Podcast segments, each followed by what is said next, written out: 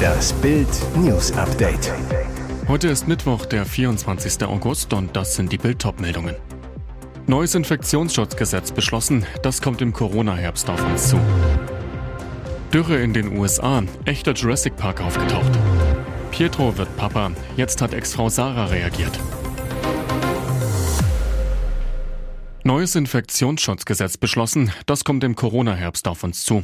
Wie knallhart werden die Corona-Regeln im Winter?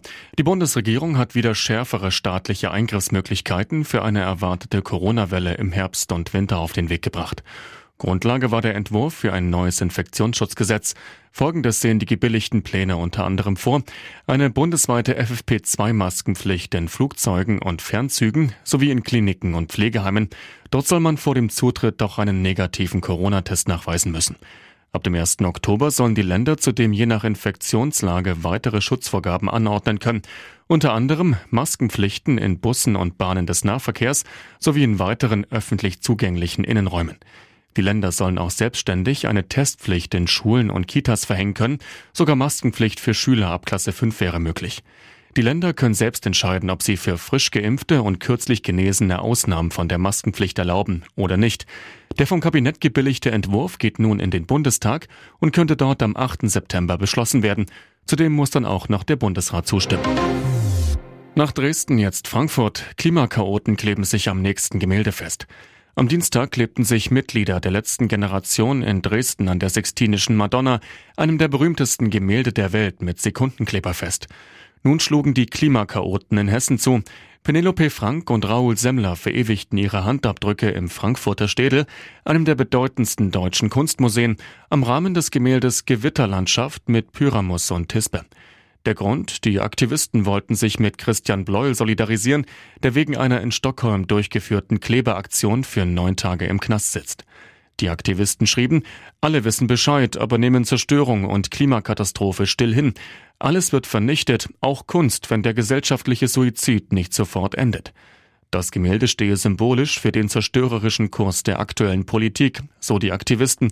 Es zeigt Pyramus am Boden liegend, neben ihm ein Schwert, mit dem dieser sich aufgrund irriger Annahmen in den Tod stürzte. Zwei Tage zuvor gewann er die Meisterschaft. Radscham stirbt wenige Stunden nach TV-Auftritt. Was für ein Drama. Der Mountainbike-Fahrer Rap Wardle ist völlig überraschend im Alter von 37 Jahren gestorben. Wie bestätigt wurde, sei der Tod während des Schlafs eingetreten. Noch am Wochenende hatte Wardle die schottische Meisterschaft gewonnen. Am Montagabend war es sogar noch bei der Sendung BBC Scotland's Nine im Fernsehen aufgetreten. Die schottische Cross Country Association erklärte, wegen des Todes Wardles völlig am Boden zerstört zu sein.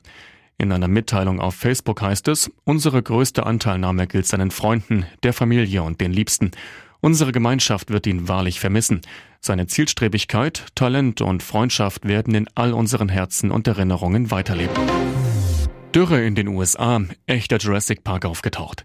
In einem Nationalpark im US-Bundesstaat Texas wurden in einem ausgetrockneten Flussbett unzählige Fußabdrücke von Dinosauriern entdeckt. Die extreme Dürre in diesem Sommer habe die mit Sedimenten gefüllten Spuren zutage gefördert, sagte die Leiterin der für die Naturparks und Wildtiere zuständigen Behörde, Stephanie Salinas Garcia, am Dienstag. Die gut konservierten Spuren könnten demnach rund 113 Millionen Jahre alt sein. Die meisten Abdrücke stammen laut der Leiterin von einem Acrocanthosaurus, einem fleischfressenden Theropoden, der bis zu fünf Meter groß und sieben Tonnen schwer werden konnte. Der in der Nähe von Dallas gelegene Nationalpark wird wegen seiner vielen Dinosaurierspuren Dinosauriertal genannt. Seine Besucher werden die jetzt entdeckten Fußspuren allerdings nicht lange bewundern können, da sie mit dem einsetzenden Regen bald wieder im Wasser verschwinden. Pietro wird Papa. Jetzt hat Ex-Frau Sarah reagiert. Rechnen wir mal ganz kurz nach. Am Sonntag ließ Pietro Lombardi die Babybombe platzen. Er und seine Freundin Laura Maria Ripa werden Eltern. Tausende Fans gratulierten, nur eine schwieg, Ex-Frau Sarah Engels. Erst am Dienstag meldete sie sich zu Wort, macht zwei Tage Funkstille, im Instagram-Zeitalter eine halbe Ewigkeit. Ich wünsche euch beiden nur das Beste und dass sich nach dem holprigen Start alles zum Guten wendet. Ein Baby ist das größte und schönste Geschenk auf Erden, schrieb Sarah jetzt unter ein Wir sind so glücklich und überwältigt Posting von Pietro und Laura. Holpriger Start, zum Guten wenden, keine Emoji-Herzchen, nur die betenden Hände. Hm, klingt nicht so herzerwärmend. Vielleicht hat Sarah ihrem Ex ja längst persönlich gratuliert. Mit liebevollen Worten und vielen Herzchen. Oder ihr legt Pietros Liebeserklärung an seine schwangere Freundin im Magen. Ich liebe dich, Laura. Ich weiß, dass du die tollste Mama der Welt wirst. Toller als Sarah? Und jetzt weitere wichtige Meldungen des Tages vom Bild Newsdesk. Matthew Collins ist der jüngste Sohn von Rock-Weltstar und Genesis-Legende Phil Collins und spielt bei Hannover 96 in der U19. In diesem Sommer wechselte der talentierte Mittelfeldspieler aus Waldorf nach Hannover, ist bei transfermarkt.de offiziell als 96-Spieler gelistet. Die Saison in der U19-Bundesliga hat gerade erst begonnen. Nach dem Start 1 zu 1 in Wolfsburg haben die kleinen Roten Sonntag gegen Vorjahresvizemeister Hertha 0 zu 5 verloren. Collins Jr. war in beiden Spielen dabei, kam aber nicht zum Einsatz. Matthew Collins gilt als technisch sehr gut, muss körperlich aber noch zulegen. In Waldorf hatte er letzte Saison zwei Einsätze in der U19-Bundesliga. In Hannover lebt Matt in einer eigenen Wohnung, nicht in der 96-Akademie. Bereits 2016 sagte Phil Collins in einem Interview mit Bild am Sonntag, Matt liebt Musik, aber noch mehr liebt er Fußball. Er ist sicher, dass er Profi wird. Letztens sagte er, noch fünf Jahre und ich bin hier weg. Er guckt sich auch alles an. Bundesliga, französische Liga, alles. Da war Matthew elf. Jetzt mit 17 ist er ein Roter. Ihr hört das Bild News Update mit weiteren Meldungen des Tages. Russlands Angriff auf die Ukraine. Wie lange dauert dieser verdammte Krieg noch? 50.000 Tote, 13 Millionen Vertriebene, so die bittere Bilanz von sechs Monaten russischem Krieg gegen die Ukraine. Doch die Angst ist groß, dass es an diesem Mittwoch noch viel schlimmer kommen könnte. Zum ukrainischen Unabhängigkeitstag könne Russland etwas besonders Widerwärtiges und Gewalttätiges unternehmen, so die Warnung von Präsident Volodymyr Zelensky. Sämtliche Feierlichkeiten in der Hauptstadt Kiew sind abgesagt. Doch auch ohne neue Eskalation sieht die Lage im Land düster aus. Was wir erleben, ist eine Pattsituation, sagte der italienische Militärexperte und Ukraine-Kenner Thomas Theiner zu Bild. Was die Ukraine bräuchte, wären schwere Waffen, aber der Westen liefert nicht. Und was Putin bräuchte, wäre mehr Infanterie, aber komplett mobilisieren kann er nicht. Seine Befürchtung, im Ergebnis könnte der Krieg noch Jahre dauern.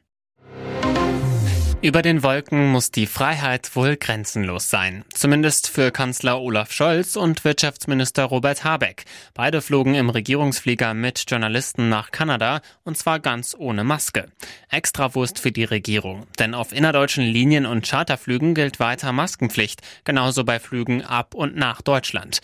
Der Kanzler und sein Wirtschaftsminister sind sich aber keiner Schuld bewusst. Ein Regierungssprecher erklärte, es gebe in Regierungsfliegern keine Maskenpflicht. Außerdem hätten alle Passagiere maximal 24 Stunden vor Abflug einen PCR-Test gemacht. Damit ist ein hohes Schutzniveau gewährleistet. Ähnlich äußerte sich die Luftwaffe.